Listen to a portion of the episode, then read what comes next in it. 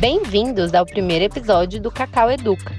Nessa temporada, feita em parceria com os alunos do curso de Medicina do UniBH, vamos falar sobre medicina e a saúde do jovem. Nesse primeiro episódio, vamos abordar um assunto muito pertinente, que é a realização do check-up médico. O termo check-up vem do inglês e significa inspeção, checagem, exame de saúde. É frequente as pessoas comparecerem aos consultórios solicitando a realização de exames completos para avaliar o seu estado de saúde, mesmo não apresentando nenhuma queixa médica ou sintomas. Essa atitude costuma ocorrer de forma preventiva, para falarmos sobre a importância dessa checagem para os jovens, conversamos com Maria Emília Veloso, aluna do oitavo período do curso de Medicina do UniBH. Conhecimento, democracia, transformação. Cacau Educa. Então, Maria Emília, é mesmo recomendável um indivíduo jovem e saudável realizar exames de check-up? Antes de respondermos a esta pergunta, é importante destacarmos o que se entende por check-up.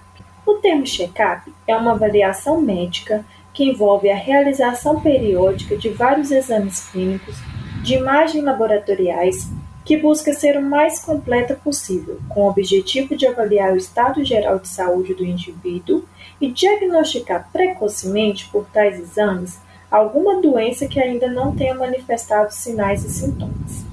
Esta atitude, entretanto, não é fundamentada na literatura e em muitas diretrizes das sociedades médicas. Uma estratégia alternativa cientificamente reconhecida é o rastreamento, que consiste na realização desses exames diagnósticos em populações ou pessoas a partir da identificação de sinais e sintomas precoces e dos fatores de risco para as doenças, de modo a direcionar de forma criteriosa como será feita a investigação.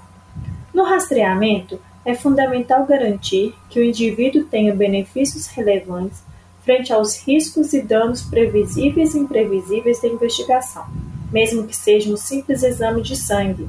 Esses benefícios incluem a redução do impacto da doença e do risco de morte e a melhora da qualidade de vida.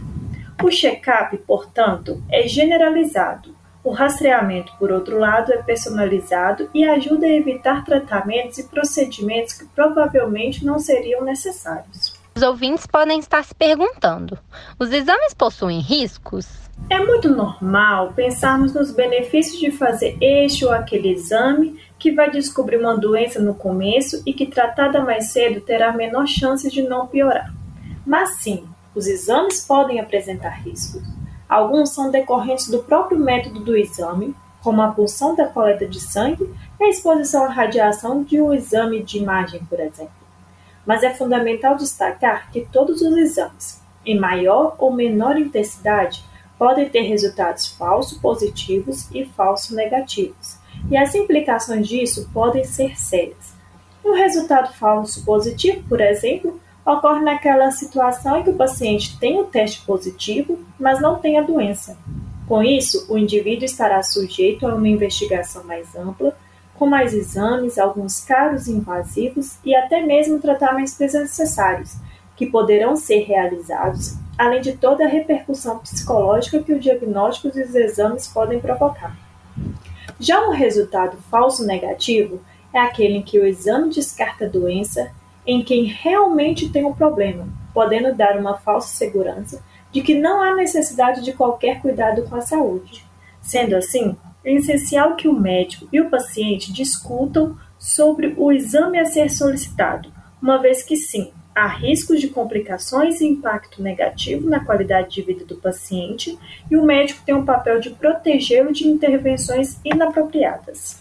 Então, Diante de tudo isso, qual seria a melhor estratégia para o indivíduo jovem proteger a sua saúde? É importante ressaltarmos que exames não evitam o surgimento das doenças, de forma que não se deve indicar e realizar as ditas baterias de exame excessivas e desnecessárias, acreditando que assim a saúde estará protegida. Essa percepção realmente precisa ser mudada. Para o jovem, este cuidado vem com a recomendação de mudanças no estilo de vida, como a prática de exercícios físicos, uma alimentação adequada, evitar o tabagismo e o uso exagerado de bebidas alcoólicas, usar preservativos sexuais. Além disso, a identificação da história familiar e dos fatores de risco pessoais irão direcionar essas orientações de cuidados com a saúde e investigações com exames pertinentes. Existem já estabelecidas estratégias de rastreamento reconhecidamente eficazes na população jovem, como a investigação das infecções sexualmente transmissíveis e a pesquisa do câncer de colo uterino, e estas podem e devem ser divulgadas e estimuladas.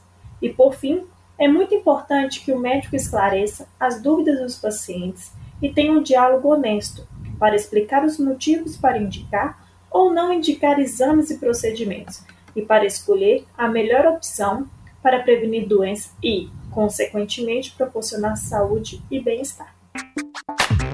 Esse podcast foi produzido pela Cacau, Comunidade de Aprendizagem em Comunicação e Audiovisual do UniBH, em parceria com o professor Daniel Dutra e a aluna do oitavo período de Medicina, Maria Emília Veloso. Produção: Ana Maria Rocha e Maria Luísa Marliere. Locução: Maria Luísa Marliere. Trabalhos técnicos: Antônio Martins. Para saber mais sobre a Cacau, acesse cacau.unibh.br. Conhecimento, democracia, transformação. Cacau Educa.